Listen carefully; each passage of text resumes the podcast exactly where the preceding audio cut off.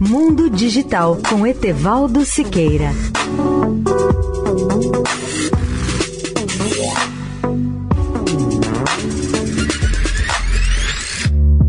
Olá, amigos da Eldorado.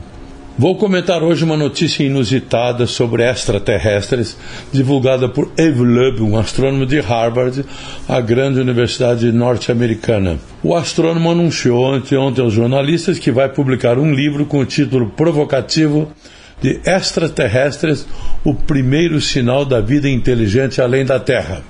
Ele argumenta com todas as letras que alienígenas nos visitaram em 2017 e considera que essa visita confirma a percepção de que não estamos sozinhos no universo e que isso pode ter implicações dramáticas para os nossos objetivos aqui na Terra e nossas aspirações pelo espaço.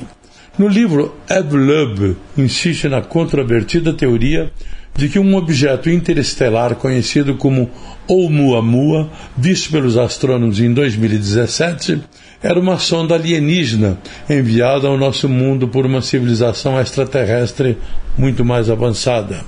Segundo a editora de Leb, HMH Books, o astrônomo mostrou que não era um asteroide, pois o objeto se movia muito rápido ao longo de uma órbita estranha.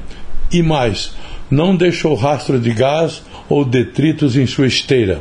A notícia foi publicada na segunda-feira pelo jornal Boston Globe. Etevaldo Siqueira, especial para a Rádio Eldorado. Mundo Digital com Etevaldo Siqueira.